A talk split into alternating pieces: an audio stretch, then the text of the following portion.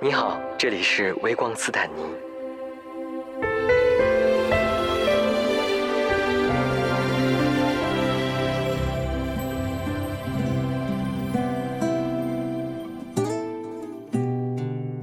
各位听众朋友们，大家好，欢迎大家来到微光斯坦尼，我是斯坦尼。然后这一期呢，呃，我自己特别开心能够请到我们出色伙伴的创始人阿强哥。那其实很多朋友都知道，出色伙伴是已经建立了十四年的同志公益的一个组织，然后真的在过去的十多年当中也帮助到了非常非常多的人。他们早期的时候，大家可能更了解他们的名字，他们叫。呃，同性恋亲友会，然后他们在全国各个地方也都会有亲友会的组织。那么是从二零二零年左右才开始改名叫出色伙伴，啊，然后这一期呢，其实我自己也有很多很多在心里面的问题想要问阿强哥，所以呢，就请强哥先跟大家打个招呼吧。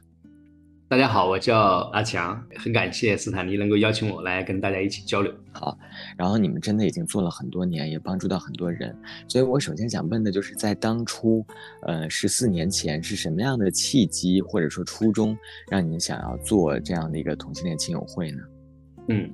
呃，其实呃，我们做这个事儿确实是跟个人的这个生命经历是有很大的关系哈。那么在我自己呢是安徽人。啊，在我这个从学校毕业之后的话呢，其实啊有很长一段时间啊，父母也是催我们这催我结婚啊，一直催结婚。就二零零六年的时候呢，是我妹妹打电话给我说，我妈妈当时呢这个啊生病了啊，因为后面医院里面检查呢是癌症晚期啊。在这之前的话呢，我妈妈几乎每次打电话给我都会问你什么时候带女朋友回来。那那个时候我就啊很多时候都是想要挂掉他们的电话。那么包括我来广州工作，其实都有很大的一个原因就是。我认为广州是离我老家是比较远的一个地方哦，它是可以逃避这些问题，能够让我有一个空间，能够做自己的一个距离哈。或者后面就告诉他说，等我三十岁之前呢，啊，我会给你一个答案。所以在这个过程里面的话呢，就我妹妹跟我讲这个事情了之后呢，我就回去了。回去了以后的话呢，就嗯，我妈妈因为这个癌症晚期的话呢，就大概也就坚持了不到半年时间就去世了。所以在这个过程里面是我最啊艰难的时刻。那个时候我有两种声音哈。就说一种声音，就是说我应该跟我妈妈讲，在她生命的最后时刻，她应该知道她儿子是一个同性恋。但另外一个声音呢，又告诉我说，我不应该告诉她，因为在癌症晚期啊，尤其他是胃癌，几乎什么东西都吃不进去的一个状态下，就身体是很虚弱的，就感觉说，如果这时候跟他讲的话，好像是又有点自私。所以两种声音在我的大脑里面打架。但直到他去世的话呢，我实际上是没有跟他讲的。其实对我自己来讲的话呢，内心里面会有很多的挣扎，好像我们在。自己最重要的人面前是一种虚伪的一个戴着面具的人，不是一个真实的人。而且那个时候呢，其实我已经在做这个社群的志愿者，已经做了差不多有六年了。我从两千年开始做社群的志愿者，啊，那个时候呢就觉得说，呃，我身边有很多人跟我面临一样的情况啊，无论在广州，在这种北京，在这些大城市里面啊，这些同性恋他们生活的是怎样的光鲜的一个状态，但是他们在自己的亲人面前、父母面前，他们实际上是。啊，戴着一一个面具的那个时候是一个什么样的社群的志愿者？我其实是啊，一九九八年的时候开始上网啊。那个时候上网的时候呢，就互联网其实那时候用的人还是特别少啊。当时呢就觉得自己是没有力量去改变这个社会环环境的，就觉得啊自己是无力的。所以到两千年左右的时候呢，就啊网上有一个叫楚天的，他当时做了一个叫中通新闻网啊，也是通过其实非常跟我们今天很像。我今天觉得很舒服，就是因为他当时是做音频节目。然后呢，通过音频节目的话呢，然后他把这些人的故事呢再写成文字，然后在互联网上传播，叫中同新闻网，现在已经没有了，叫楚天，他的原名叫陈礼勇，呃，是一个记者，京华时报的记者出身。当时呢，我就帮他做一些这个呃，写一些东西啊，啊，有点像这个啊特约撰稿这种形式。这从两千年开始，那么在后面的话呢，就广州这边呢有一条热线。热线的话呢，当时在一个网站上叫广同网的一个网站上呢招这个接线的志愿者，我就去去做这个志愿者，一直接到差不多啊零二零零三年吧接志愿者，那个时候呃做了这个这个接热线的这个人，但实际上那个时候我很年轻，呃，当我接到很多的打电话的人来求助的时候，他们问了很多的问题的时候，我其实是没有思考过的。哦，包括别人就说，哎呀，怎么办呢？我现在结婚了，我现在下班了，我不想回家，我无法面对我老婆什么之类的。我就想说，天哪，这个怎么办啊？其实呢，我不觉得我在那那个时候我在接热线的时候能够给别人帮助，但是呢，其实那些人呢，他有可能他也要的不是你的答案，他要的是有人在倾听他讲这段话啊，因为他从来就没有一个安全感的一个空间里面讲这段话。我记得很清楚，就是说有时候我们接一个电话的时候，你刚跟他讲了几句，对吧？他也很开心，就说：“哎呀，我终于打通了。”然后呢，刚讲了几句，说：“不好意思啊，我来人了，我一会儿再打给你们。”就一个电话，他还打三 打三四次，所以这个是那个时代的这个。同性恋就很不一样的地方，再到后来的话呢，我就开始做这个妨碍的志愿者。那个时候，因为早期的时候，在中国的这个同性恋社群里面，呃，更多的这个公益的这个男同相关的更多的事儿呢，还是妨碍。嗯，但我后面觉得说呢，妨碍这个事情呢，不是我的兴趣点，因为我觉得，呃，妨碍这个事呢，第一，它不是只有同性恋才社群才需要，它其实人人都需要，对吧？我不喜欢那种被。被标签化，好像这个每年一到十二月一号的时候，把同性恋等同于艾滋病那种感觉，我就特别的不舒服。对，所以呢，还还有一个呢，我在做这个妨碍的志愿者过程里面呢，我不喜欢我们这个同志社群里面有一些人，他实际上是一种索取的一种心态，就觉得说啊，你们给我发点安全套啊，给我发点什么润滑油啊，他好像好像给了他这个，他才应该去做一下自己的妨碍的工作，他没有意识到说，更好的保护自己是他自己的责任。就是我面对的那些人，你你他会给你一种无力感，然后呢，你没有办法获取一种这个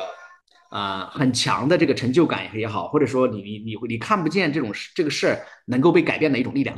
所以这个刚好呢，到二零零七年底的时候呢，我就给知行基金会呢编一一本跟出柜有关的东西，因为那个时候我对出柜是很关注嘛，因为我个人的人生经历是二零零六年这个时候。发生的，所以编这个东西的时候呢，我就找这个吴又坚这个老老师呢，他是老的这个呃广州文艺的这个编辑，所以他帮我们做校对。做校对的过程里面呢，我们俩有了更多的这个交流啊，然后呢，也基于呢之前的话呢，我有些朋友呢也跟我讲，因为他们从美国回来，就说在美国啊，P flag 就是 Parents 呃 Feminist Friends of Lesbian Gays，就是我们讲的美国的同性恋亲友会，在这个同志运动里面、同志历史里面，他们做了非常重要的一个作用。所以这个概念呢，其实是我一个朋友。给到啊，给到这个这个这个概念，然后后面的话呢，我们也就想说，哎，为什么我们不做一个同性恋亲友会的这样的一个机构呢？然后我们去解决这个家庭的问题，然后让很多的像我自己这样的这些人不能够跟父母讲，每一次想到父母的时候，都是好像大山一样压在我们头上的这个事情，变成说有一天我们的父母能够站在我们身后支持我们的人。讲起来有点长，但是这个是我们当时创办的一路上的这个可能一些故事吧，呃。就是您刚才说到这个整个这一路的这个初衷，还有一点我想问的就是，因为做了十四年了，我估计过程当中肯定会有很多很多的故事啊，或者是困难的地方啊。就现在回想起来，中间，呃，你觉得最难忘的，比如说你觉得实在要坚持不下去的，大概是什么时候？有没有这种时候？嗯。其实这样的时候一直都有，它还不是一次两次哈。因为最早的时候呢，我们是以一个志愿者的形式来做的，还没有那种说怎么去建立这种所谓的现代意义上的一个呃 NGO 或者一个公益机构是怎么样弄的，我们也没这概念。那么呃，到二零一零年的时候，那个时候我就觉得说哇，我已经不知道该怎么做了哈，然后呃就需要停下来啊，因为我觉得公益机构的发展的话呢，如果是以志愿者的这个发展来参与的话呢。它可能是可以的，但是呢，你想把它做大的话呢是比较困难的。那么在这个过程里面呢，其实我觉得比较难的，包括到现在也是解决起来都很困难的。其实，呃，同性恋这类的公益机构，你要取得一个呃官方的注册是非常非常难的。啊，这个难到什么程度呢？当时二零一一年的时候的话呢，就是整个社会空间还是相对比较大的，就是他对这个社会多元性啊各方面其实还是在强调的。那么那个时候我大概去广东省的民政厅去注册，注册的时候我去了不低于七次吧，从他们的科长，科长说你去找我们处长，因为我做不了主。然后的话呢，又去找他们处长，处长说这事我也做不了主，你找我们，你去看那个办公室。对面那个开着门的是我们副厅长的这个办公室，但是副厅长不是每天都去。他说你某一天的早上过来，就是那个时候我就觉得那些人都很愿意帮忙。有一天早上我就去了那个，其实这不叫副厅，他叫他是局长。然后我就跟那个局长讲讲我自己的这个做这个事情的初衷和这个呃原因，讲的这个我自己也讲的挺感动啊。然后他就说你可不可以改个名字啊？那个时候我们叫同性恋亲友会，他说你能不能改个名字啊？我说这个不能改。我说，如果改了名字以后，别人不知道我们这个是服务于同性恋人群的了啊。然后他就问说，他全国有没有先例？别的地方有没有？我说没有啊。他说，如果你改一个名字呢，我帮你看看能不能注册。所以当时呢，我也很年轻，然后很坚持啊，所以这个时候我就觉得说，那不为什么我我要改名字？就是我做这个事情，就是因为我们要出柜，我就是要坚持把同性恋三个字放在里面。那个时代啊，就是觉得说，我们之所以很多人不敢面对这个事情，就是因为我们没有办法面对同性恋这三个字。所以呢，当时我对这三个字是非常坚持的，就觉得说，如果这三个字拿掉的话呢，我们就又进到柜子里面去了，就是这个公益机构也在柜子里面。当时我们很很骄傲的一点就是说，每一次我们做活动，哪怕去开一个收据，别人说你们收据写什么，我们就说写同性恋亲友会，然后什么，连那个开收据的人就在那里笑，你知道吗？因为他都没有这样的一些理念在里面，所以我们当时把这个事儿当成一个。传播的一个很重要的一个机会哈，就是说，任何时候我们的这个机构的那个名字上面写的这几个字，对很多人来讲，刚开始可能他们会有一点的这个不接纳，但是后面的话呢，它其实是一个啊提高可见度的一个很重要的过程。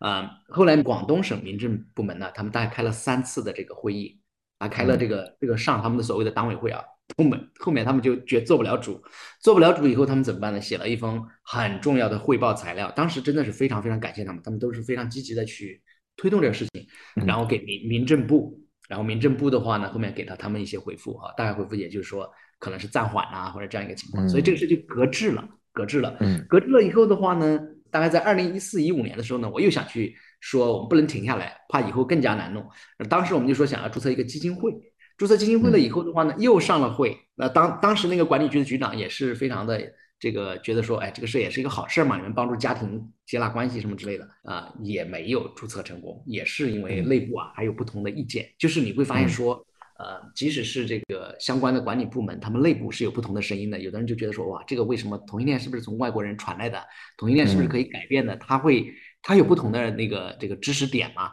所以在这个过程里面，当有不同的声音的时候呢，他们内部就很难去推动这个事情。那么一直再到后边，嗯，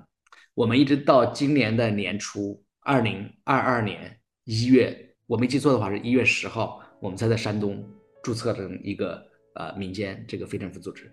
这中间大概有十几年的时间里面，我们你可以说我们是一个民间公益机构，啊，你也可以说他们在非法组织。那后边的话呢，我们就开始合合法化，就合规嘛。我们从二零一六年开始，呃，其实我们开始在做筹款的时候呢，就会把这个呃托管的基金会。啊，托管的基金会来做这个筹款，这样呢你就有合法身份的嘛。那我们呢再会用这个呃工商实体来执行这个项目啊，所以这个就是一个非常有趣的。如果啊很多人可能如果不听我们内部人去讲这个东西，他们都不知道中国的公益机构的运营是要这样的一个扭曲的一个状态里面。嗯，明白了。然后呃还有一点就是在过去的十几年当中。呃，因为您做这份工作，就你觉得整个这些工作在你的呃个人生活当中会有什么样的影响？明白，我们的这个工作的对对员工、对我自己，包括对我们那个志愿者，他的激励可以是即时的。怎么说呢？经常我们做线下分享的时候呢，我们可以看到一个妈妈，她可能是不愿意来到现场的，她来的时候是哭哭啼啼的，然后呢，他看到其他的同性恋都一副很不屑的和鄙视的样子，他坐在那边的时候呢，是坐在最后边的，就是不想听的一个状态。但是呢，当我们大概两个多小时的这种分享会结束之后，很明显，你能够看到那些新来的那些妈妈，她们其实有一个很大的转变啊。我我这种情况不是一次遇到，几乎这个我每一年就是很多时候啊，我都能够遇到这样的一个一个一个状况，就是能够看到那些呃完全不接纳的家庭关系冲突非常剧烈的这些家长。来到我们的这个工作和这个活动现场之后，他们发生了非常啊快的这种变化，而那种变化的话呢，你很容易理解说我们这个事情是有意义的，我们做这个事情是值得的，就是它是自我激励的一个很重要的一点。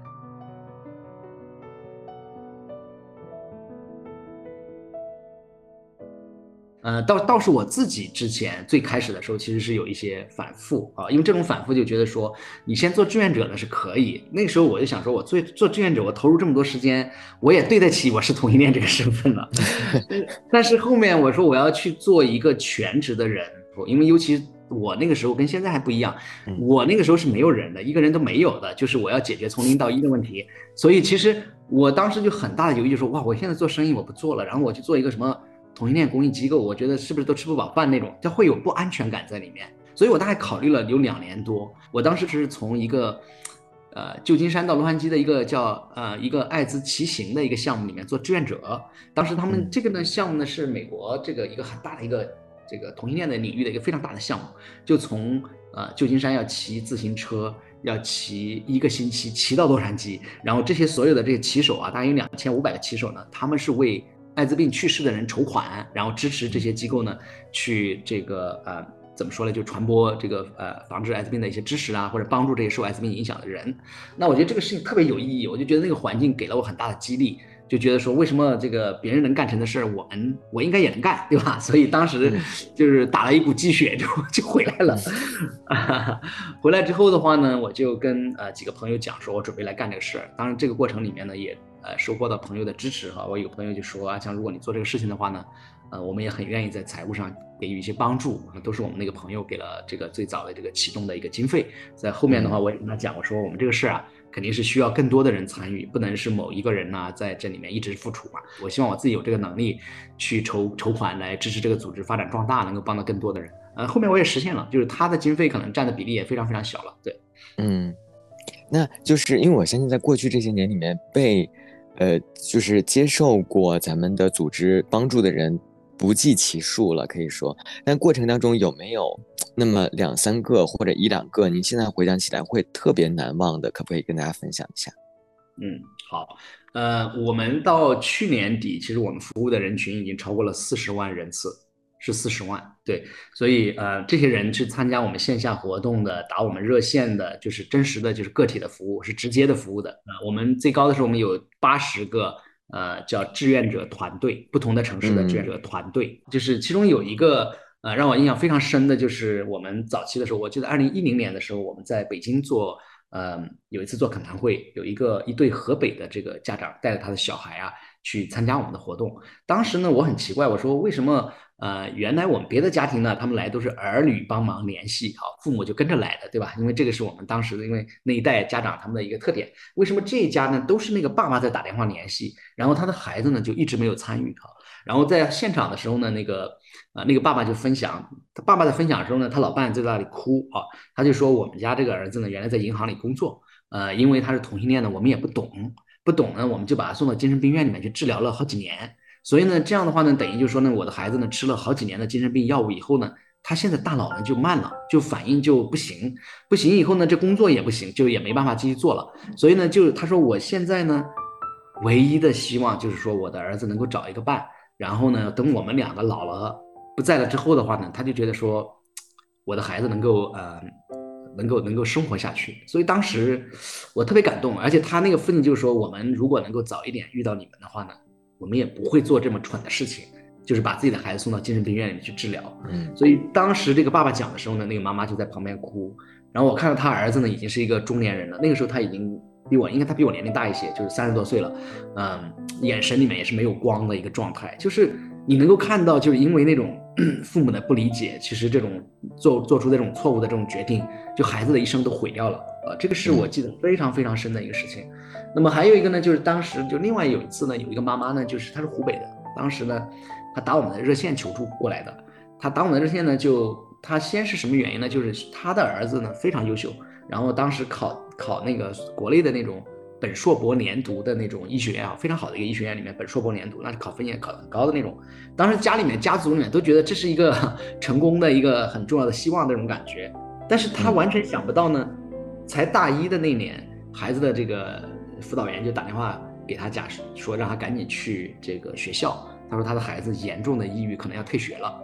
他们都很震惊，说不可能，说我儿子交给学校的时候，一个是本硕博连读的，怎么会突然之间从一颗星星要变成一个呃这样的一个情况？然后他去学校以后呢，就跟孩子一起测试，然后确实是严重的抑郁症，他孩子就说只能退学，根本看不进去书啊什么之类的。那么这个时候呢，这个他就问他说到底是什么原因？啊，后面他儿子就跟他讲说他是同性恋。出柜了完以后呢，就一家人也是先是很难接受这个现实嘛，就痛哭了一段时间。但是呢，这个妈妈她非常有力量，她就说还有没有别的地方有同性恋的？然后他儿子就跟他讲说有啊，说说广州还有同性恋亲友会啊，还有一些妈妈也参加那个活动。然后这个妈妈就说那就行了，她说我先去看看。所以她呢自己呢就报名来广州，然后我们当时有一个非常小的活动，那个时候我因为我们刚刚开始弄嘛，也是非常小的活动，他就过来了。过来了以后呢，他说他先过来看看是不是骗子，是不是传销。是，对他先来看看，然后呢，他仅仅半天的时间，他就确定说啊，这些人都是非常正常的普通人，不是骗子。然后那天吃饭的时候，中午的时候，他打电话给他儿子说：“你现在马上坐高铁过来，来广州。”所以，我那天那天他儿子是从这个长沙坐高铁过来的。到广州的时候呢，是下午的这个几点钟啊？到后面呢，他跟我们一起呢。那天晚上我们在大学城有一个活动，所以呢，他那天晚上呢，他儿子也去参加了大学城活动以后呢，那等于就是说他们两两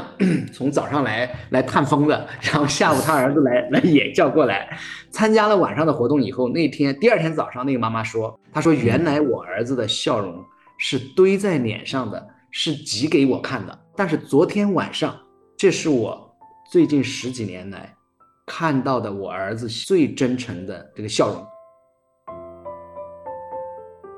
我们从大学城回来的时候，我们两两一起逛街，然后呢，我儿子说：“妈，你看这款，这款就是我的菜，就是他已经可以跟他妈 跟他妈跑了，对，完全是打开的一个状态。”他说：“那个时候，我才发现我儿子的那个笑是发自内心里面的，是没有被压住的那种感觉的。”这种这种变化是非常非常清晰的，呃，当然这种情况是无数的啊，无数的。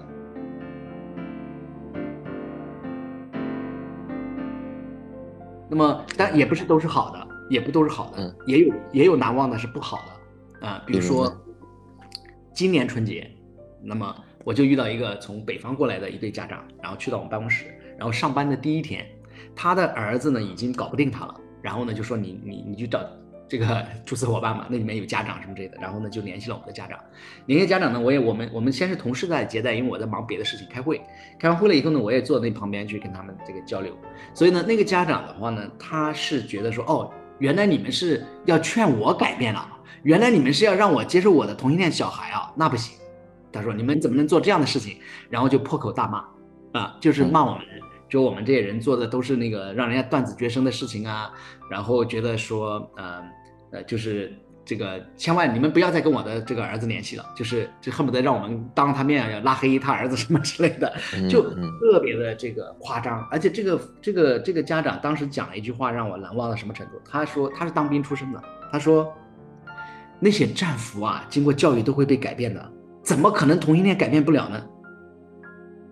就是在他的大脑里面就觉得说这个事儿只要给他好好教育，人都可以改变的啊，所以说他不可能改变不了。我告诉他说，性倾向呢，目前来讲的话呢是没有办法改变的，全世界也没有任没有证据证明说谁可以通过什么方法可以改变一个人的性倾向。他听他听完这句话，他是非常抗拒的，他说不可能啊。所以当时的话呢，他就拍案而去啊。我们这个这个他还我特别好奇，像这样的父母，就是他自己不会设身处地的想一下那。比如说，他自己的取向可以被改变吗？这种家长的话呢，他有一些他不会静下来去思考。第一，他没有办法安静；第二呢，嗯，他只想听到他想听的东西，他没有办法听到别人在说什么。对，还有一个，我认为是我做这些年里面一个很重要的一个总结，就是他们往往是控制欲非常强的家长，他跟他的孩子不是平等的，他只想要到他自己想要的结果，不是他想要的结果，他都不想听。啊，所以这个家长他极端到什么程度？他儿子告诉我的，他说我都没有办法回家，一回家他们两个就对他进行各种各样的这个教育，然后呢受不了，一到晚上不给你睡觉哦，不给受不了的话呢，他说我不回家也不行。他爸说，如果你敢不回来，我就报失踪，打电话给这个幺幺零报失踪了，然后呢，我警察会把你找出来的。就是他从小到大都是在他父母的这种，尤其他爸爸的这种强势的威胁之下成长起来的。所以这个人说。我为了我父母，我结过两次婚，然后他结了两次婚以后，离了两次婚以后，还是不放过他。他说这样的原因我才来到广州的。然后即使是这样，他父母还跟到广州来。你想一想，这是发生在二零二二年的一月份的事情。天哪，就直到现在都，就其其实您刚才说的这三个案例里面，除了第二个是。第二个那个母亲，我觉得真的是非常强大，也非常伟大。但其实说实话，我觉得可能也是比较少数的母亲。就是据我所知，很多家长会带孩子去看心理医生，但也有一些心理医生，就像您刚才说的一样，他就会说父母想听的话，然后甚至是心理医生就跟他说，只要你配合我治疗，你是可以被变好的啊。就是直到现在二零二二年，依旧有很多这样的，我觉得真的是没有良心的医生。所以我不知道您这边之前有没有遇到过这样的案例，然后现在的以你们的了解的现在的状况是怎么样的？明白，这是非常重要的，也是我们做同志工作里面其实是一个很重要的阶段里面我们在做的事情。呃，原来的话呢，有大量的所谓的心理呃这个咨询师啊，包括三甲医院的精神科的医生啊，他们对同性恋是不懂的，然后他们就说他可以治疗同性恋。这样的话呢，他当着家长这样讲的话呢，他家长就会觉得说，你看医生都说你可以被改变，你就是不想学好，所以他会产生很大的一个家庭矛盾，对很多同性恋来讲非常的困惑。所以我们当时呢就接到很多的求助，就说有没有什么样的医院可以推荐我带我父母去看的？所以早期的时候呢，我们做过说。去暗访很多的什么这个精神科医生啊这些，然后呢，我们就提供了一份叫全国的有同的地图。早期我们做过这个事情，给很多的。这个好棒。对对，我们做这个。所以我们除了做这个有同地图以外呢，我们后面呢就开始说不行，我们必须得把那些坏的那些人呢也要给他曝光。好，后面的话呢，你如果有了解的话，就是呃，重庆有一个叫星语飘香的这个机构，当时这个官司啊也是我们这个一起推动的。呃，当时呢这个事情呢就是。呃，有人求助我们说他被家人送到重庆星宇飘香呢，就去治疗，大概一个疗程呢是多多少钱？而且他们在百度上呢来推广这个广告，所以后面呢我们就打电话暗访，暗访完以后呢我们在微博上给他曝光。后面呢我们就去了呃当年的这个二零一四年的春节吧，我的一个伙伴叫小燕子，他是呃我很好的朋友，他就说阿强，他说我想去呃现场去被。呃，这个暗访，然后可能要被电击一下，他去了，去了暗访了以后呢，跟我们那个重庆的一个妈妈一起呢，一个妈妈呢就说是他的姑姑，然后去暗访完了以后呢，也录了音，也这个被电击了。他说电击的那个恐怖感啊，他到现在都忘不掉。电击完了以后的话呢，就呃拿了收据啊，这个后面就开始起诉这个重庆星宇飘香的这个呃呃机构。这个事情呢，因为是在百度有推广嘛，所以后面呢这个官司是在海淀区法院的打的。海淀区法院打的，最后呢，这个是中国的法院第一次判决有跟同性恋有关的案例的一个胜诉案件。然后呢，这个案件里面呢，就是星宇飘香除了要道歉并赔偿三千五百块钱之外的话呢，在海淀区法院的判决书里面特别提到说，啊，同性恋性倾向是不能被治疗的，就性倾向流转治疗是不能成功的，就大概这样一个词语，就非常非常了不起的一个一个一个一个案子是。呃，因为当时我觉得可能也跟海淀区法院的这些法官们的素质啊有很强的关系，所以这是一个非常重要的案例。那么还有的话呢，二零一一六年吧，我去到驻马店的精神病医院里面，把一个同性恋给救出来。所以这个事情呢也是非常的戏剧化。那么当时的话呢，呃，有一个人呢在我的微博后台私信我说，她的男朋友呢被家人给送到了精神病院。但这个案例呢，我就跟当事人讲，我说可以，如果你能够证明这事情是真的。我就去帮忙，去去去一起协助你处理这个事情。那个人就说：“好的，你给我，你等着。”好，第二天早上大概九点多的时候呢，因为精神病院里面是有一个放风的时间，她就躲在那个精神病院的那个有一个卫生间的下边。她的男朋友呢去放风的时候呢，就偷偷的说要上二楼的卫生间。她在二楼的卫生间里面呢，通过窗户向楼下的她的男朋友喊话，说：“你要把我救出去，我是什么时候被送进来的？”他拍了三段这个录音给我，当然，也许我们都可以把这个录音用进去。我我如果还我还能够找到这个资料，我怎么找到？医生给你诊断的得的是啥病啊？啥都不重要，只有你这个重要。我说的是，我请了律师，我让你救出来。你说啥呀？我说的，我请了律师，可以救你出来，愿意吧？我愿意。真的啊？真的，我都不想这事的。我知我知道别哭。我跟你说，我愿意咱过年，我咱给房子过年不给屋里。我说的是，我请的是一个公益机构，通知阿强，然后他有专门来帮助这些人维护门的侵害。你记得我说的话，你要靠近我，你这一辈子不背。不费力，你放心好嘞。我死我都不愿意放心。好，救你出来，我都问你去医院，医生诊断的是啥子？性偏好障碍。确定呗？确定。性偏好障碍噻，就是同性恋。这这不是疾病啊。不是疾病。他说的能治，都是。他说的治好一部分，不管治不。那咋弄嘛？他他的烟风还不放出来。他叫我叫你这个说去，说你给我算了，我慢慢算了，他叫我放出去，他说再骗他一次，他的劲我都不要了。我不计较那我啥都不想要了，真的。他说啥时候想出院？这就待待两个月或三个月。医生说的噻。嗯。他给你改里面咋治的？光吃药。你吃了呗？嗯，我吃了。我跟你说，我越越吃越严重，感觉。你别吃。没事，我吃过白子，你记得我我你你啥我记不清的，你知道不？你啥号码啥子我都知道。我说他是不是强制把你关进去了？嗯，他叫早上两个哥叫我给我，他说是离婚，叫我骗了的，叫我带着马两我就下不来了。你千万不要把我给撇这儿。不非的，怎么可能？你跟妈说，一。你放心好了，都是我说的算。那我的人都说叫我住住里边的。我我到时候请他们来帮忙哈，请律师。别给我打了。好，你放心好了。我都我都天天有饭养着，出去咱一块去。好，我我天天玩儿。我我气我啥都干，你别你别要我跑到这儿，我啥都干。好，你放心好嘞，我不会把你抛下去的。听到这个录音以后，我当天早上我在我从办公室直接坐的火车就过去了。去了以后的话呢，我打了电话给那个主治医生，因为当时是周末，所以等到周一他上班了以后的话呢，我就呃，当然我们也联系了律师嘛，就是我们是报警，然后那个警察去到现场，一定要出警的。主治医生呢就当着我的面说呢，呃，这个男的他属于叫这个性偏好障碍，然后这个男生的手环，然后他病人有戴那个病人的那个手环那种感觉嘛。也写的是性偏好障碍哦，给他开各种各样的药给他吃，所以呢，那我当时呢就说同性恋性倾向不是病啊，就跟他吵起来了。所以他们就说呢，那你这样，你去找我们的院里面，我们院里面专门有院长处理这个事情的，所以是警察陪我一起去找到这个医院的院长。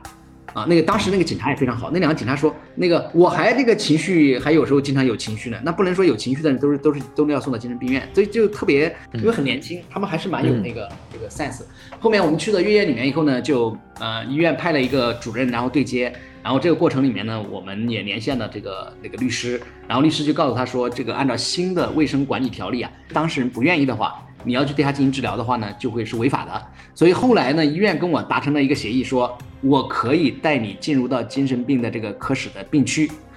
当着你的面问这个当事人，如果他要继续在这里治疗，你没有权利这个把他带走，你就跟你没关。如果他不愿意在这里继续治疗，我们就马上让他的家属来把他接走。所以这个我说可以啊，好，后来我就跟他一起去了，跟他一起去了以后呢，那个就是所谓的病人哈，打引号的病人呢，他已经被关了十九天，在精神病院里关了十九天，一个同性恋，而且在一个小的地方，他实际上是非常的胆怯的，就很害怕。然后呢，这个当时那个主那个主任医生就问他说，啊呃，他说某某某，他说你现在你是想回家呢，还是在这里继续治疗？我明显看到他眼神里面都有恐惧感，我就鼓励他，我说你要大胆说出来。你如果你现在你你不不不不大胆说出来的话，最后你你自己为你自己的结果负责什么之类的，就就鼓励他吧。然后后面呢，他就说我想回家。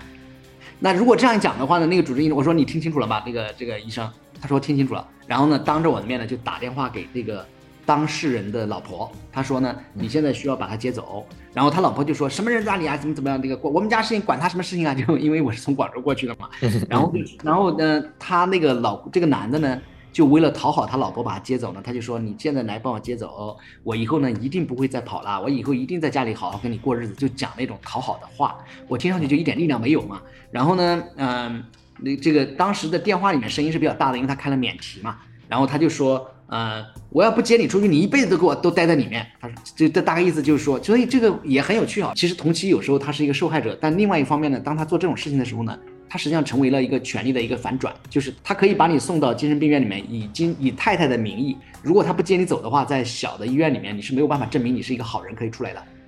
嗯，啊，所以大概呢，这个事情发生了以后呢，我就在那边等着，等到呃，大概等了三个多小时左右吧。这个这一家人呢，就他的这个当事人的姐姐、姐夫啊，还有他的太太呀，开车来接他走。然后呢，没过几天，这个男的回家之后呢。一个夜黑风高的晚上，她男朋友跑过去把她接走了，两个人跑到这个杭州去了。逃跑了以后的话呢，这个呃，我们也是跟另外一个机构一起合作，就这个当事人呢还是愿意打官司的，所以这个也被这个起诉啊。就我们讲的这个医院叫驻马店，嗯，第二人民医院，后来被呃判败诉，也是赔了五千块钱啊，法院判他们败诉。对对对。除了像您刚才说的打官司的这两起案例之外，有没有过就你我我不知道你们有没有尝试过，比如说如果是一个三甲医院，就是一个比较大的医院的医生，然后他说同性恋是病，那有没有可能去跟医院去投诉这个医生他的这个不管是职业道德啊，还是他的专业素养不够呢？呃，我们当时用的更多的方法的话呢，一个是跟医生直接沟通。啊，就告诉他说你是错的，就是给找到医生的联系方法跟他沟通。另外一个呢，当时呢更多的方法呢还用的是在网上给他曝光，然后呢给医院打电话，确实是在科室打电话投诉，也确实都都用这种方法。啊，也包括后面我除了这个方法以外呢，就是我们刚刚讲这个打官司嘛，它实际上形成了一种这个社会效应，对吧？让更多的这个行业的里面人意识到说你在治疗同性恋，其实你是在犯法的。或者说你是会有这个法律风险的。那么，呃，除了这个方法以外呢，最近几年呢，我觉得我们机构又有另外一个策略，就是我们现在呢是给大量的咨询师培训机构做培训。所以这个呢是我现在觉得很开心的一个事儿。就我们呃几乎呃方刚老师那边有很多的叫信誉心呃这个性心理的这个培训，大概去年一年我们给他们培训了超过五百个以上的心理咨询师。就每一次他们有心理咨询师培训的时候呢，我们这边就输出。LGBT 至少四个人，那这个过程里面，因为我其中有一次我比较深度的参与的时候，有一个咨询师是杭州的，他说他他当时呢还秉承着一种觉得说，如果一个人想要改变，好像他的性倾向就能改变一样。但之后的话，他他在呃这个培训班快结尾的时候，他就说，哎呀，真的很很开心，这个课程里面能够有你们参与。然后的话呢，我现在知道了说，呃，以后再有这些性少数的人找我咨询的时候，我就非常明确的方向就告诉家长说，这个是不能被治疗的。是不需要治疗的，需要治疗的或者需要帮助的是家长，不是 LGBT 小孩的性倾向啊。所以呢，我觉得这个太有意义了。对，所以我我现在的话呢，不如在这些心理咨询机构的这些培训里面，我们来放入我们的一些内容。因为当时我们有两次非常搞笑的事情，一个是在武汉的心理咨询师培训，还有一个是在广东的心理咨询师培训。然后很知名的这个心理学行业的教授给他们讲课的时候。讲的都是说同性恋的这个呃叫什么呃叫什么变态什么心理学啊什么什么，反正就大概把同性恋放到病态一类里面。然后呢，这两个老师的话呢，因为都有现场的人呢，把他们的联这个录音录下来，把联系方法给了我。然后呢，我就给他们写 email 啊，我就比如说其中有一个是广东的华师的，华师呢也是华南地区的这个心理学非常强的学校啊，华南师范大学。然后呢，我就给那个教授写信，我就说某某老师就是同性恋不是病啊，这个我我我这里有一个录音，我不知道为什么你在。这个培训里面把同性恋说成疾病，这个老师给我的回信说：“我知道同性恋不是病啊，没办法。现在考试的时候呢，他们这个考试啊，还把同性恋当成一个疾病看待，所以呢，他等于就是说，他考试的这个本来就是错的。所以呢，他就是说我虽然知道这个不是病，但是为了应付这个考试呢，还需要学员们学这种陈旧的知识，你荒谬到什么程度？”这个真的是路漫漫其修远兮了，这件事情。对，然后还有一点呢，就是您刚才提到，就是那个呃，就是你去解救那个被他的老婆关到精神病院去的那个案例当中提到，呃，就其实他的身份是一个骗婚者的身份。其实这个问题，我觉得可能又是一个社会上非常普遍，然后也也是有一些争议。的一个议题，然后其实就包括我这边都是收到很多人在跟我说，就是他们在很小的地方，然后他们身边的所有的同志，可能基本百分之九十五以上，最后还是没有办法都走入到骗婚这条路上。那关于骗婚这件事情，就是从你们的角度是怎么看的？包括如果说已经已经走入到异性婚姻之后，你们一般会给他一个什么样的建议呢？嗯，我觉得对那些骗婚的这些同志的话呢，我更多的是失望。就是我觉得这个我不是谴责啊，我更多的是失望。我觉得这种失望就是他没有为自己的生活付出更多的努力，就这个其实我觉得挺失望的，或者说我觉得挺可惜的。因为这种可惜包括他放弃了自己的另外一种可能性，同时的话呢，他把这种伤害啊有可能会带给另外一些人，就因为他有同妻进来或者有同夫进来的话，实际上他会影响别人的生活，对吧？你你你你不能说我穷，所以我今天我我我我作为一个穷人我就要抢银行，那是不行了。就回到后面就是你你再发现这个人的成长里面。就是他放弃了这种可能性，他忘记了说，如果他做一些努力之后，是有这种可能性会打破这种东这个可能性的。比如说，我接触的大量的这个同性恋，在没有跟他父母出柜之前，很多人会告诉我说，不可能的，我父母一定会不接受的。然后我就问他说，为什么就一定会不接受呢？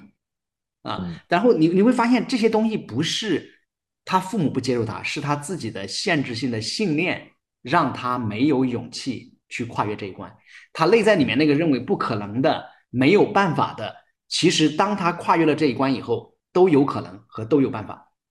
是的，我觉得您刚才说的特别好。但是现在就是确实是很多人，他就是性格决定命运。就像您刚才说的，他本身把自己封锁在自己的意识和观念里面了，他没有办法去打破。然后很多人可能问我的时候，除了就是骗婚这条路，现在还是会有很多人会考虑到行婚，这又是一个很就是很大的议题。不知道从您这边有接触过这种案例吗？就是很不好的，或者说很就是也有很好的那种。嗯，我觉得嗯，行婚是这个时代里面很多的年轻人以为。是一个万能的药一样，能够解决很多烦恼的一个事儿，但事实上不是啊。你说有没有很好的？我说坦白讲，我一个都很好都没遇到过啊，真的是我接触过大量的一个很好都没遇到过。就是行婚这个过程里面呢，归根结底你是一个表演。我跟你讲两个我自己身边的案例，我的邻居啊，跟住在我们家隔壁一个小区。当时呢，因为他跟我是很多年的朋友了，要搞新婚的时候，我就说你想清楚，我真的不支持你搞这个事儿。然后他，然后呢？但是他还要去做，因为那个时候他认为是不可能嘛，他就觉得说跟我父母出轨是不可能。后面呢，他们两个就行婚，行婚的时候呢，就两个人呢，在这个还没有开始结婚的时候，就很快就开始产生矛盾。产生矛盾在什么样呢？其中呢，在男方家里面去举办婚礼的时候，女方家去了六个人，那么男方家来女方家参加婚礼的时候呢，来了七个人。所以两个人就说，是不是平均分配这个嘉宾的交通费呢？还是各付各的？家里面的就开始产生矛盾了。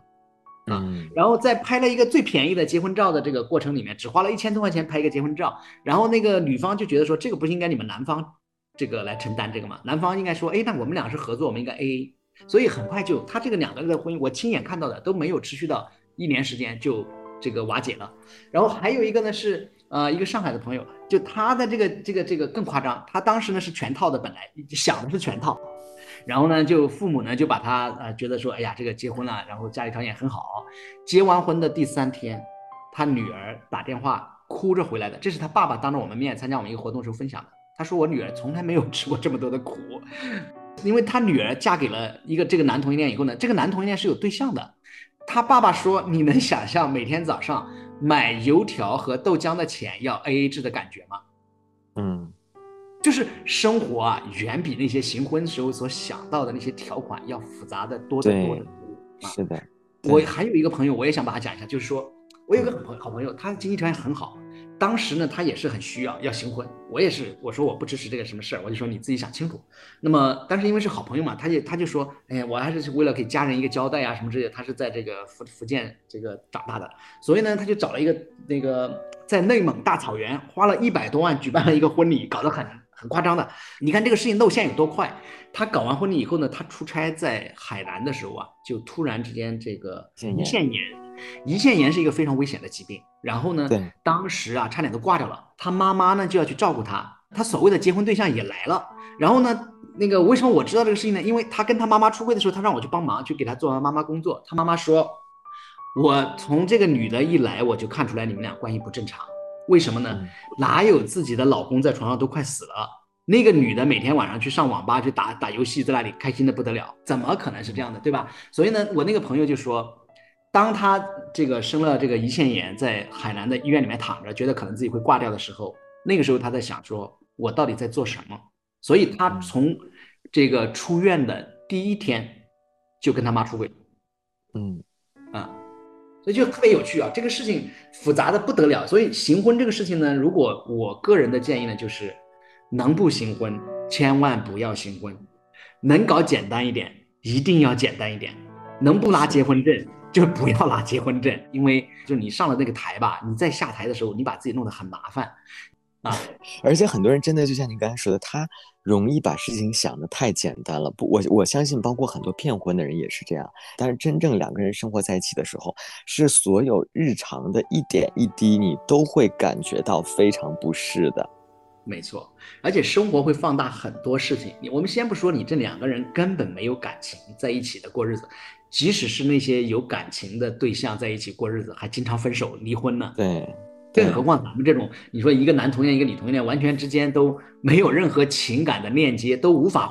一丁点的事情都无法被化被化掉的。就像我有一个朋友，当时他四处去兜售他的成功的新婚故事，我是表示怀疑的。我就心想，我来看 take time，对吧？然后呢，后面的话呢，我再见到跟他吃饭的时候，他说我们已经离婚了。我说为什么？你不是你们俩很成功吗？就成功打引号的，到处讲你成功吗？他说他的这个呃行婚的对象家里有三兄弟，三兄弟的话呢，呃，这个他的行婚对象的妈妈得了癌症，得了癌症以后的话呢，就是他作为儿媳呢，实际上是需要需要回家。出现一下，对吧？给他们看一下，说你看我我他我这个老三的儿媳妇也来了什么之类的。他说我连续花了我很多时间，花了我时间去那边看了三次，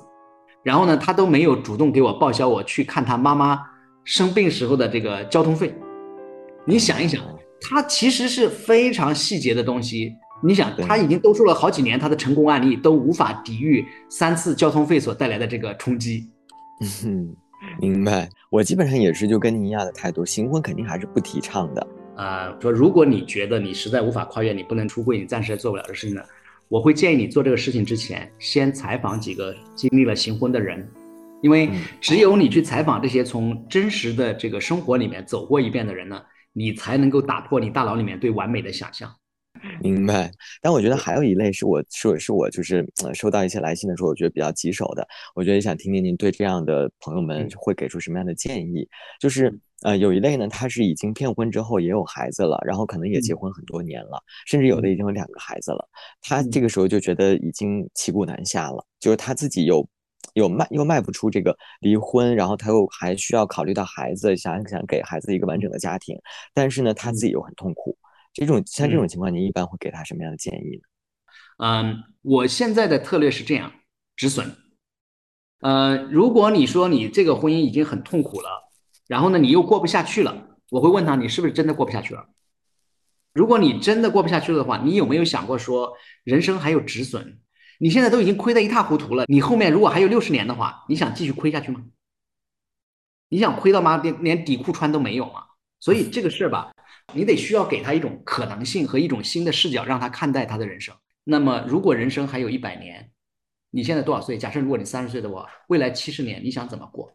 我给他画出来啊。一种呢，你继续跟你现在这个妻子在一起，然后呢，过你每天都不想回家的日子，然后同时的话呢，你也伤害了可能对方啊。另外一种的话呢，就是你止损，然后呢，重建你新的生活。这种可能性呢，需要你很多的勇气。然后呢，你要打破现有的这个从婚姻这种格局里面走出来，可能会有带来一些震动感啊、阵痛感啊，都有啊。你到底选什么？嗯，这个其实你要这个选人生的这个艰难，包括同性恋也是面临各种各样选择的时候，它之所以艰难，是因为做选择不是一个容易的事情。做选择的背后是说，我要为这个事儿承担责任。大部分人他不想这种不确定性的这个东西，所以呢，他就很难从这个过程里面走出来。他每天就在那里埋怨、埋怨、埋怨，但是你发现他没有为他的生活建设什么。嗯，所以很多时候还是得需要像您这种一针见血的这种。给对方的回答，因为我是属于那种，我我一般情况来说，我也是建议对方要及时止损。但如果说他说他有两个孩子，我就也不太敢那个 特别直面的去跟对方讲，感觉如果他真的听了我的，那会不会真的对两个小孩未来的成长不好？所以就这个时候，其实我也是会会犹豫。明白，我我没有说他一定要离婚，我说的是止损，他是可能性是比较多元的。比如说你跟你太太说了，然后呢，你太太说那我们暂时不离婚，他也有知情权啊。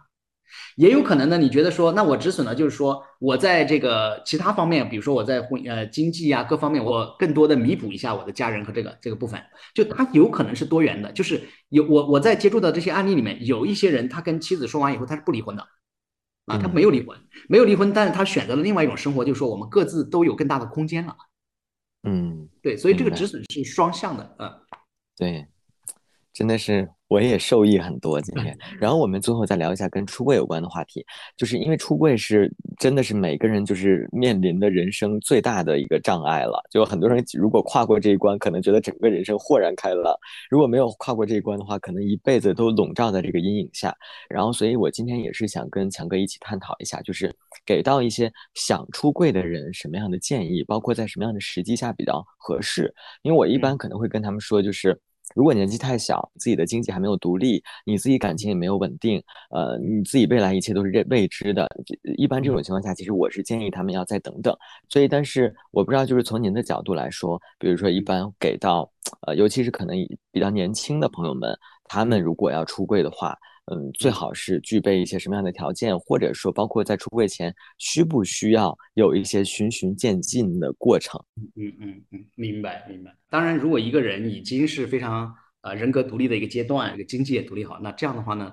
他出柜相对来讲是最容易的，是最容易的。但是我原来呢，别人问我们的时候呢，其实我也会给他这样的答案。但是呢，我现在的话呢，其实会有不同的看法。哎，这也是啊，因为我接到大量的现在求助的人呢，很多都是八零后的家长，就他的孩子才十多岁。那么很多的同性恋，他实际上在青春期的时候都知道自己是同性恋了，或者是自己是性少数了。如果他要到这个经济独立、工作各方面都独立，要在大概需要有十年之后，至少十年后了。嗯，所以呢，在这十年当中，他是没有办法获得支持系统的。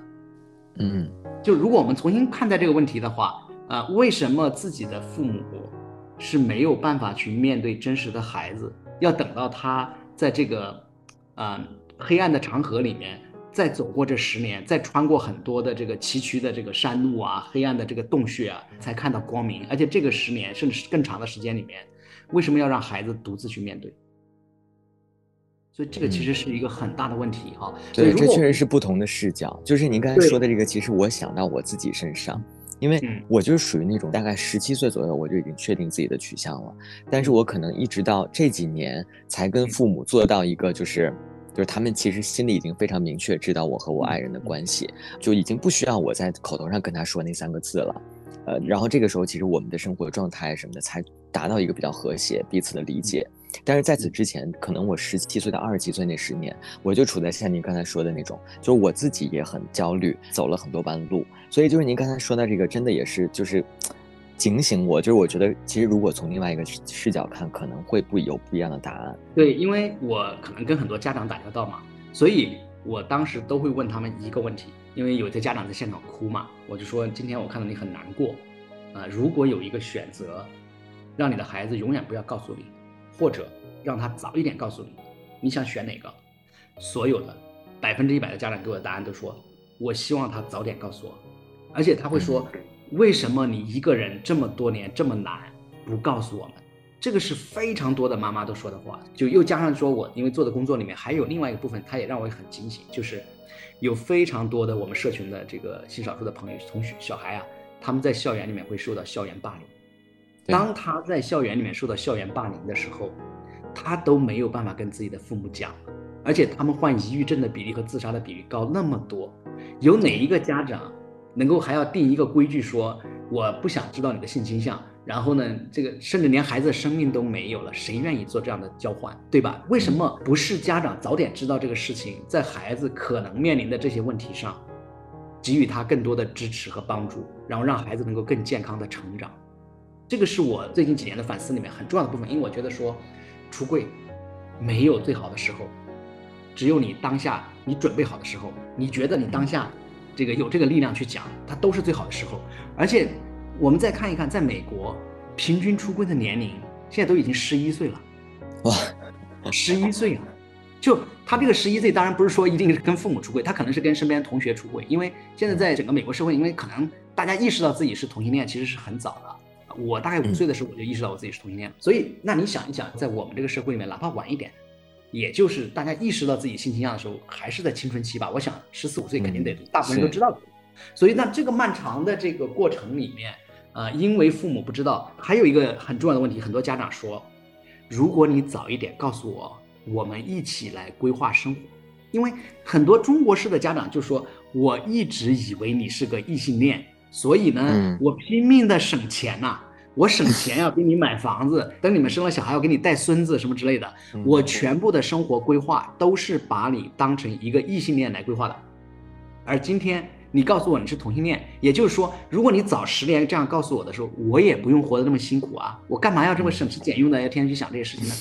啊，所以其实从这个角度上讲的话呢，我是觉得说，呃。如果他准备好了的话呢，早一点去讲是更好的。我我就这个事儿吧，是宜早不宜晚。而且呢，这个事情里面它还有一个非常重要的理念要说，就是出柜这个事情的门有一方面呢，我们知道它是一个很大的挑战，对我们的人生里面可能啊是一个啊一个坎也好，一个障碍也好。但同时的话呢，它也不是那么复杂的一个事情。它其实归根结底是说出一个真相，就是你能不能跟你最重要的人去坦诚的面对这个事情。就是是谁没有力量去面对真实？是我吗？还是我的父母？对我来讲，我当年是因为我自己没有这个力量面对。我我我妈妈死之前，我没敢告诉她。那现在呢？现在是究竟是我们很多的同志自己不敢面对呢，还是他的父母没有力量去 take 这个事情？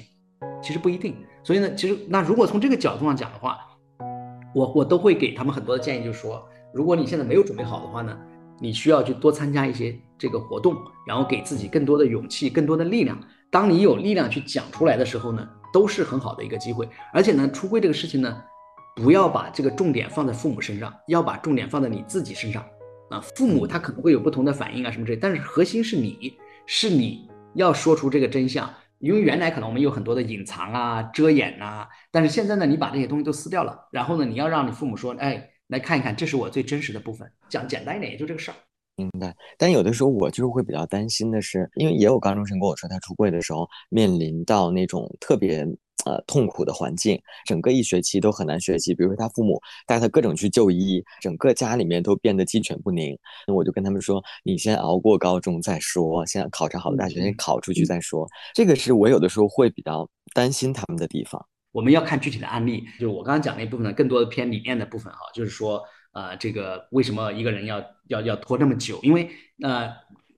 如如果是放在具体的个案里面来讲的时候呢，可能我们要评估他的这个情况，就是说，那你现在你是你现在情况是怎么样的？你的父母跟你的关系怎么样？或者父母是不是控制欲很强的这种父母？那如果是这样的话呢，可能我会给他一些建议，说，那这样的情况的话呢，你需要先做好哪些准备会更好？就因为如果这是个案的话，他实际上要回到具体的案例里面的话呢。我也会非常谨慎，就是我可能在讲这话的时候，不能说，那你明天回家跟你爸妈出柜吧，因为这个也是不符合不符合伦理的，对吧？你肯定是要问他说你现在情况是怎么样的，你现在准备有准有没有做好准备？你父母可能啊，如果他你跟他讲了以后，他断了你的经济来源，你会怎么处理这个事情？就是你要给他提很多的一些可能性，让他对这个事情有更多的思考，最后呢，他自己做出这个决定。然后，嗯，其实出柜这个事情上，我觉得就是真的，出租伙伴这边也。帮助到了很多人在出柜之后，帮忙去呃，不不管是他们自己心里的呃建设和认知，还是说他们跟家人之间的关系，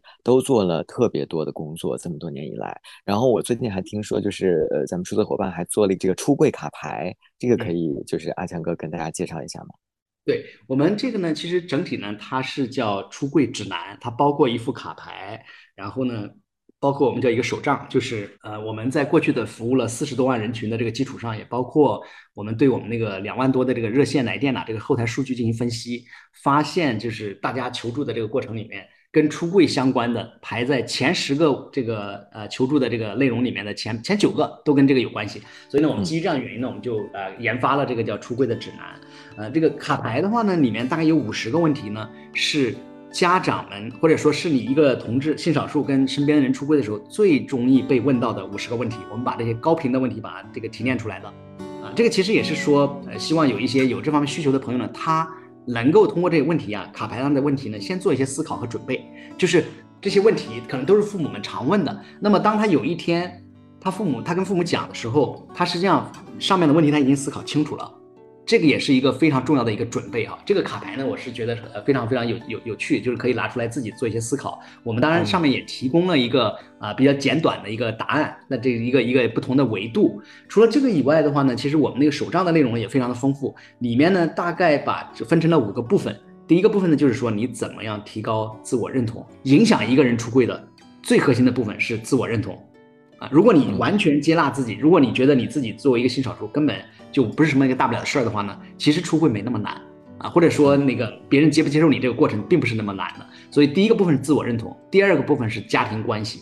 然后这也是我们基于调研的分析之后发现说，家庭关系影响出柜之后的效果，就是如果你们家庭关系相对来讲是比较平等的话呢，父母能够倾听的能力比较强的话呢，出柜是比较容易的。如果你的父母是那种控制欲很强的，然后呢，你跟父母之间的沟通是非常少的。可能呢，这样的话呢，这个处理这个呃出柜这个事情的时候呢，也就会相对来讲就会啊困难一点。那这个过程里面呢，我们其实提供的内容就是说，你怎么通过什么样的方式可以去改善跟家人之间的关系，可以去提升跟家人之间的关系。因为当你跟家人之间的关系变得更亲密之后，你再去谈你的性倾向的时候呢，就变得容易得多。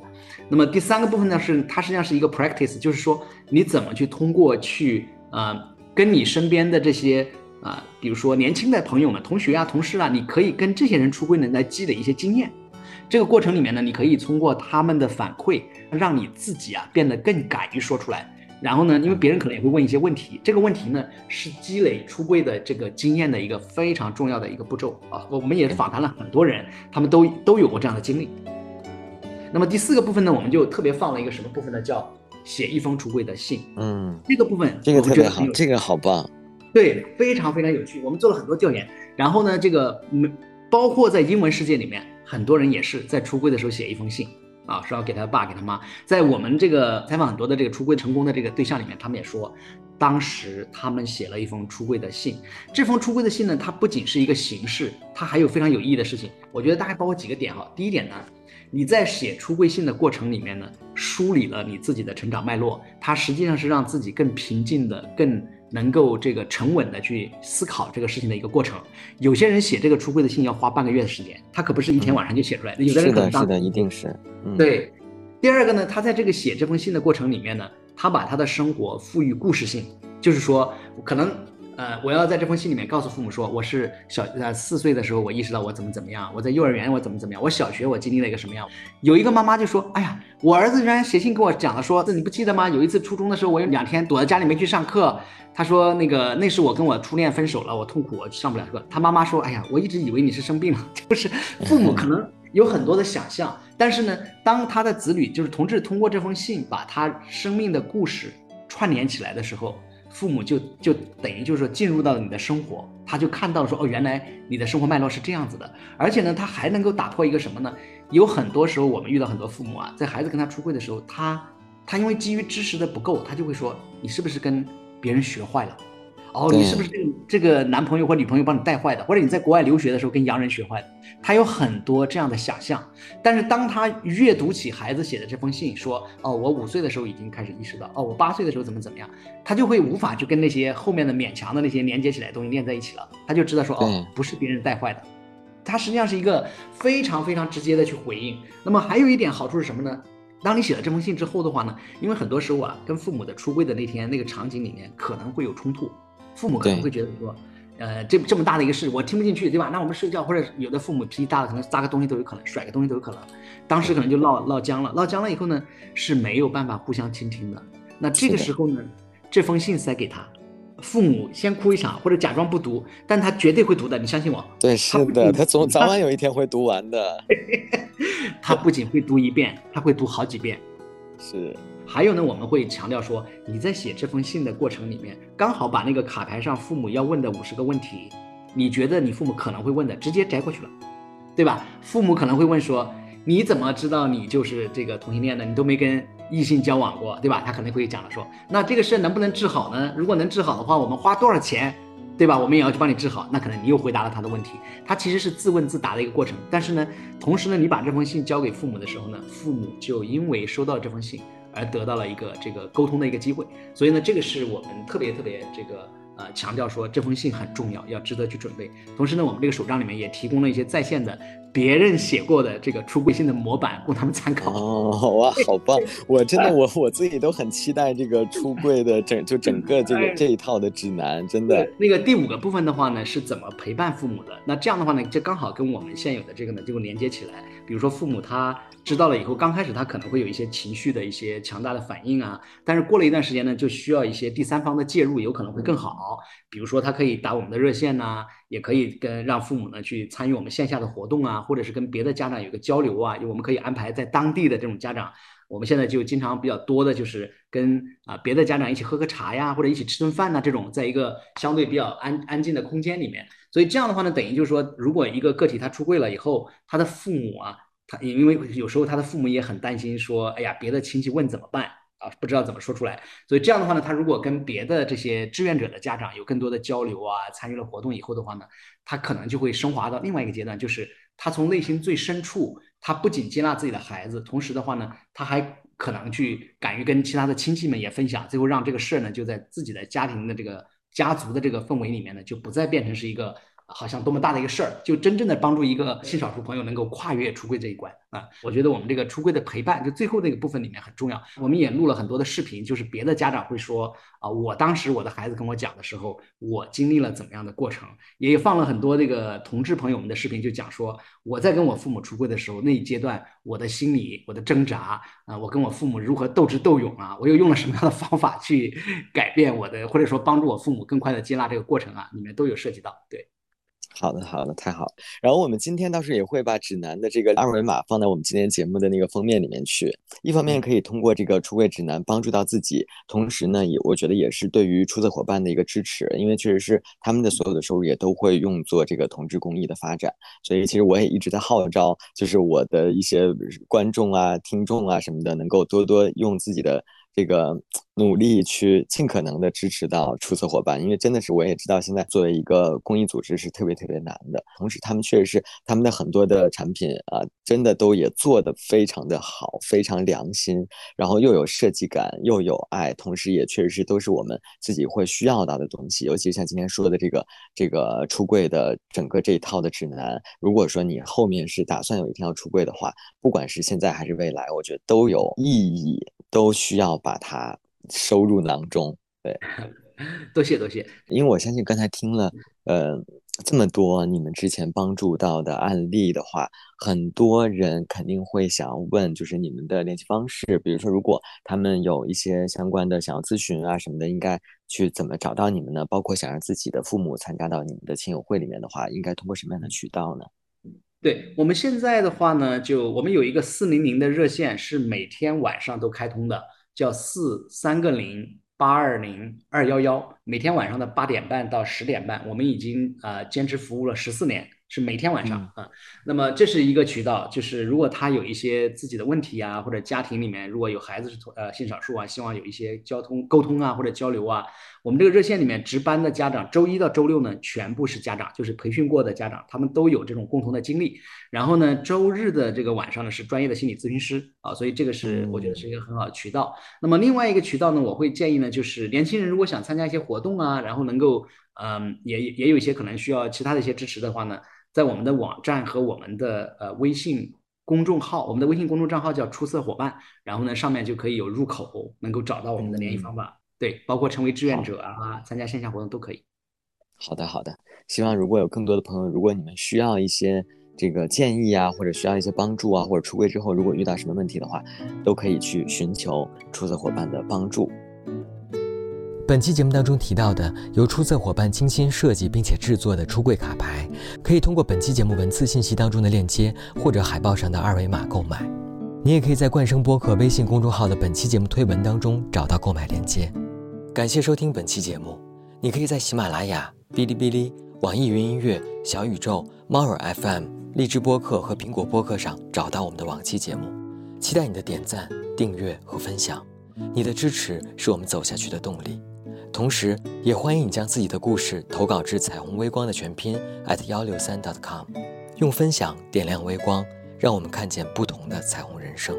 我是斯坦尼，我在这里等你，我们下期再见。